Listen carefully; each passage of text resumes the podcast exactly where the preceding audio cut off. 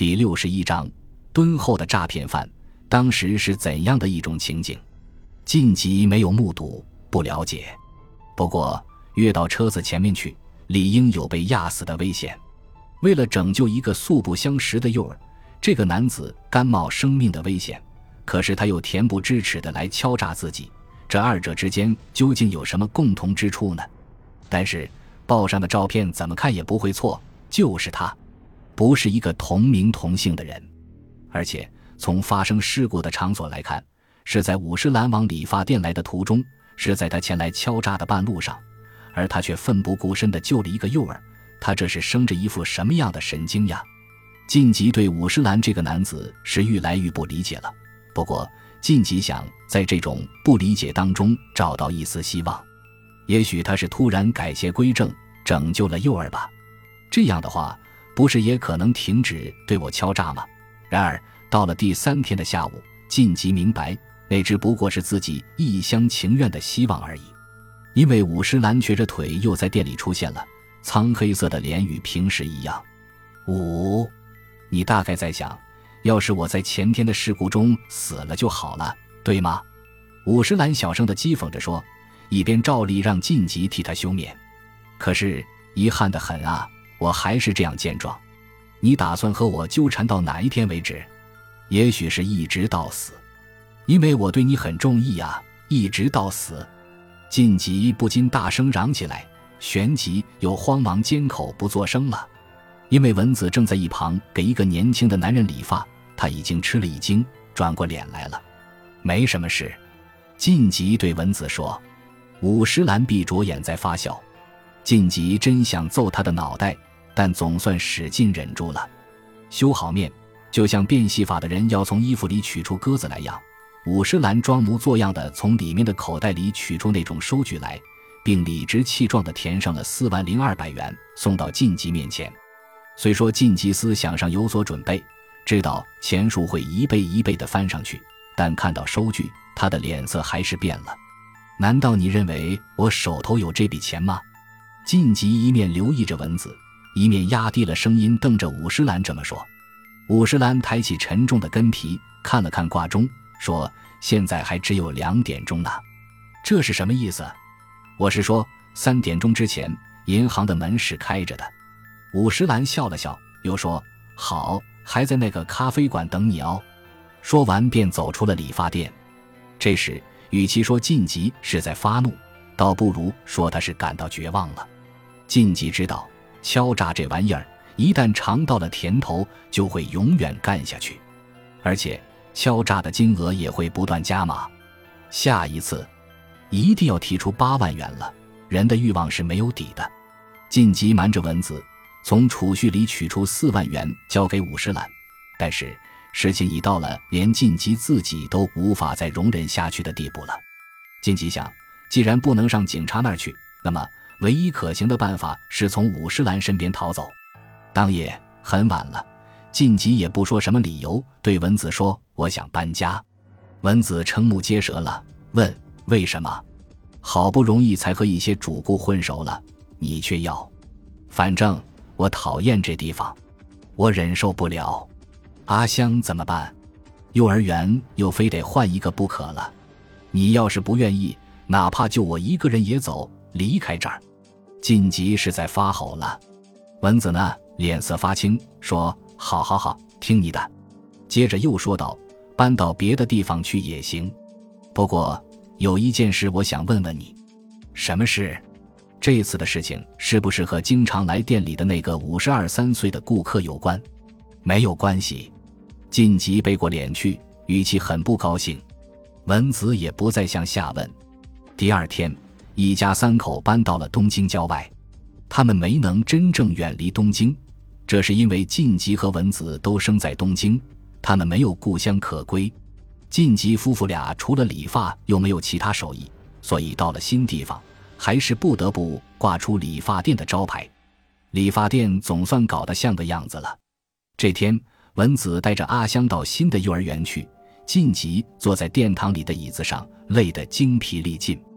五十岚的勒索，加上这次搬家，二十六万元储蓄已经用得差不多了。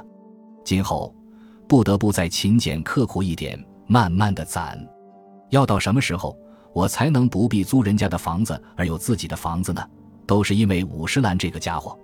晋级想到这里，感到门口有人进来，他便反射性的回过头说：“请进。”晋级一边说着，一边笑脸相迎，但笑容还未展开，便在中途僵住了。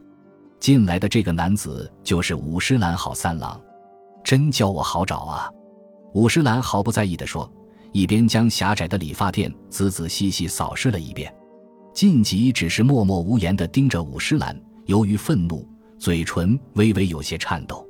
可是五十岚无视晋级这种情绪，在另一只椅子上坐下来说：“请你同平常一样给我修一下面。”口气闲悠自得，接着又说：“那收据。”我也好好的带来了，嗯，请你快一点好不好？五十岚的话使晋级条件反射似的从椅子上下来，向蒸毛巾器走去。晋级脸上很不自在，取出了毛巾，然后动作机械的将五十岚坐着的椅子放倒，把热毛巾敷到自己眼睛底下那张苍黑色的脸上。敷在脸上的毛巾一拿开，五十岚便睁开沉重的眼帘，笑嘻嘻的往上看着晋级，说。你的脸色不好啊，他的口气里带有嘲讽的味道，又说：“要是病了的话，不趁早去医治就要麻烦了。”对我说来，你可是一个很要紧的人啊！你别说话了。晋级似乎是带着哭声说这话的，他手里拿着剃刀，可手指头微微有些发抖。好不容易又见面了，可你别发那么大的火好不好？五十岚乐滋滋的，接着又说：“我想。”今后我还要一直和你交往下去，你也高兴高兴吧？你别说话了。晋级重复着这句话，脸部的肌肉在痉挛。为什么要动那么大的肝火呢？你别说话了，我求求你好不好？笑一笑，你笑一笑行吗？对顾客要和蔼可亲，这不是你们招来主顾的诀窍吗？五十岚始终笑容可掬，晋级的脸色愈来愈僵硬。腋下湿漉漉的，渗透了汗水。我不是跟你说别说话了，难道你不懂？你别那么死板着脸嘛，轻松快活些不行吗？我对你还是中意的呢。住口！你的脸色相当可怕啊！